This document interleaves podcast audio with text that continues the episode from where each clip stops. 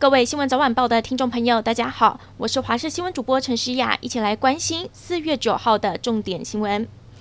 今天本土确诊再创新高，一共新增了四百四十二例，分布在十七个县市。值得关注的是，其中五例属于中重症患者，还包括一例死亡个案，也是国内第二位染 Omicron 致死的案例。指挥中心分析，今年三千多个确诊个案，发现七十岁以上的中高年龄层染疫后演变成重症的几率大大提高，相对致死风险也更高。因此，为了降低中老年人的中重症和死亡率，呼吁长辈还是要尽快施打疫苗。同时，针对六十五岁以上施打疫苗可以领取五百元卫教品这一项奖励的措施，将延长到五月三十一号。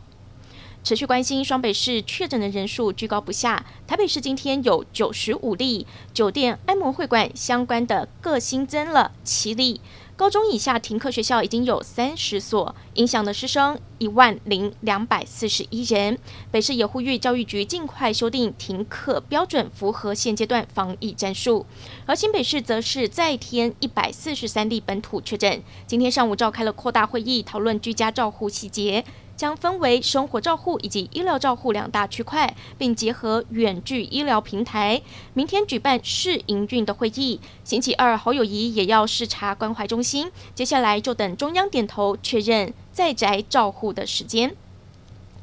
高雄市今天新增了三十八例的本土确诊，其中娱乐场所群聚链又增加了二十例，另外还有一例是来自于共乘客运被框列隔离后确诊，其他则是跟外县市确诊者足迹重叠或者是密切接触而染疫。而关于娱乐场所的群聚，目前疫调后框列的接触者已经超过了三千人。高雄市的娱乐传播链包括了雅阁、金巴黎、地堡、大帝国等，新增了十六例，其中娱乐场所相关的则有四例。因此，市长陈其迈再次强调，针对娱乐场所等高风险区域会持续扩大裁减，而且全体员工在四月十五号开始必须有 PCR 阴性证明才可以上班。来关心天气，今天是周末假期，一整天都是好天气，只有东半部有局部的短暂阵雨。要到星期三，封面来报道，天气才会转为湿凉。至于已经生成的台风，预估下周一会增强为中度台风，加上南海又有一个热带性低气压和低压扰动，有没有机会形成三台共舞的局面呢？气象局说要再观察。虽然台风直接影响台湾的几率偏低，但是间接带来的水汽还是要多加留意。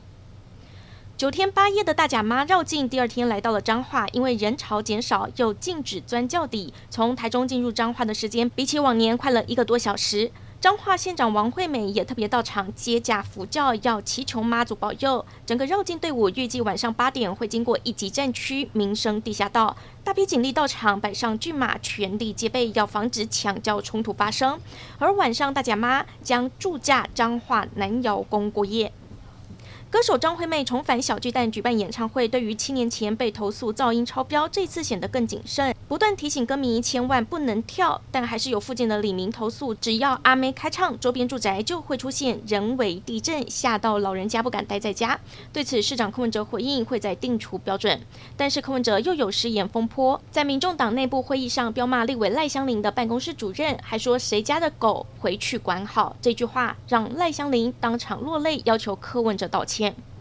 活动即将登场，野柳地质公园从二零一八年开始举办的夜访女王活动，去年因为疫情影响暂停，今年再度回归。在夜里，不但有绚丽的灯光照射出多变图案，还透过了海水潮汐的力量，打造独特的水舞秀，两者搭配映照出千变万化的美丽夜空。活动将从星期五登场，不过不是人人都可以去的，必须购买限量门票才可以一览绚丽的夜间野柳。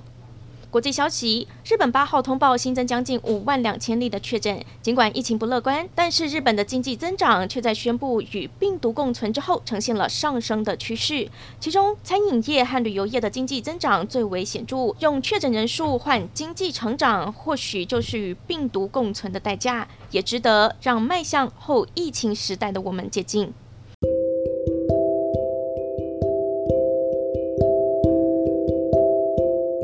谢您收听以上的焦点新闻，我们再会。